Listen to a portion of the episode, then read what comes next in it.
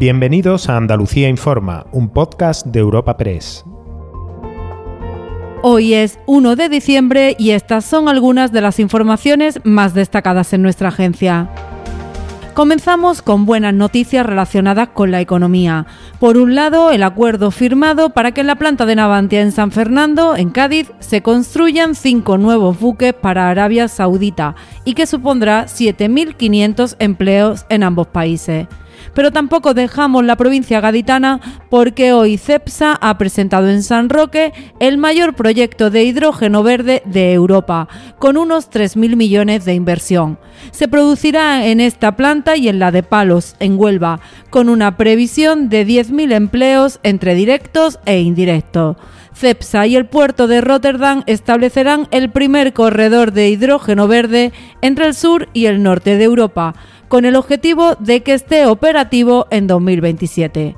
Al acto ha acudido el presidente del Gobierno, Pedro Sánchez, que ha garantizado el apoyo a Andalucía en esta materia. Yo creo que Andalucía reúne todas las condiciones para ser una de las regiones más competitivas del mundo, no solamente de Europa, para la producción de hidrógeno.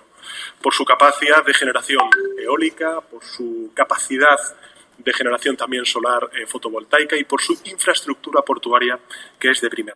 En esta línea, ante los nuevos retos energéticos, se había expresado antes el presidente de la Junta, Juanma Moreno, que también ha acudido al acto. Estamos dispuestos a, a cambiar los paradigmas, a cambiar incluso la visión que se tiene del sur del sur, del sur de Europa que es España, del sur de España que es Andalucía.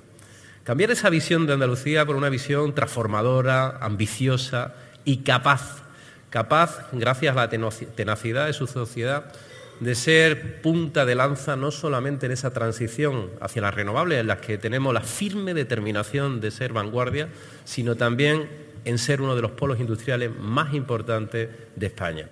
Aquel 4 de diciembre los andaluces alzamos una sola voz. Hoy nos sigue uniendo una manera única de defender lo nuestro este 4 de diciembre, inunda las calles de blanco y verde. Iza nuestra bandera. Fíjala como foto de perfil o cuélgala en tu balcón. Siente el orgullo de ser como somos, allá donde estés. Este 4 de diciembre, lleva Andalucía por bandera. Junta de Andalucía. Continuamos con temas relacionados con el medio ambiente y con el proyecto de restauración ecológica de Doñana, presentado por el Gobierno Central. De los 356 millones previstos, el objetivo es que 118 estén ya en ejecución el año que viene. Incluye medidas a corto y medio plazo en áreas esenciales como la gestión de los recursos hídricos, la conservación y restauración de la biodiversidad en el entorno o la gestión costera del dominio público marítimo terrestre.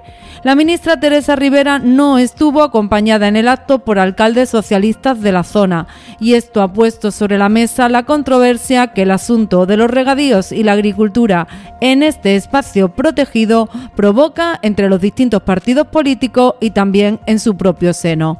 No obstante, la subdelegada del Gobierno, Manuela Parralo, ha restado importancia a las ausencias. El acto era un acto con agentes diversos de, y no, yo no hago ninguna valoración de eso. Había la agenda se cruzan y son problemas que surgen sobre la marcha.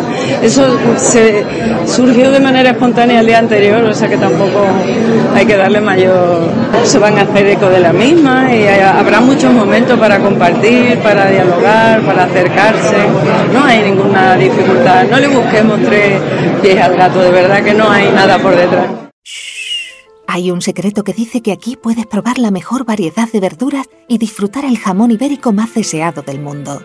Puede que todo esto sea un secreto a voces, pero es nuestro secreto para conseguir la calidad, la riqueza y ese puntito tan especial de Andalucía.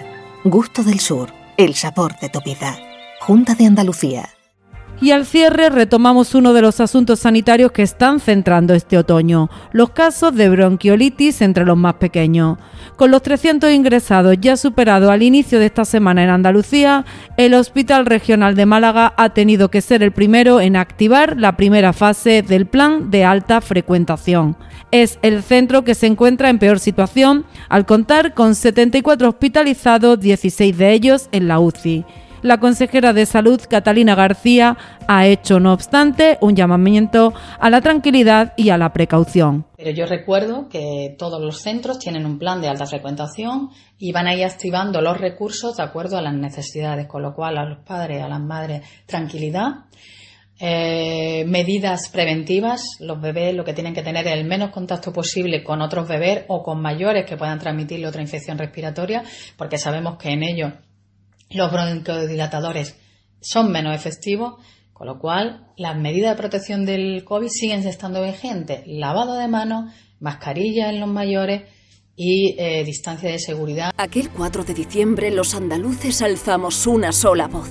Hoy nos sigue uniendo una manera única de defender lo nuestro. Este 4 de diciembre, inunda las calles de blanco y verde. Iza nuestra bandera.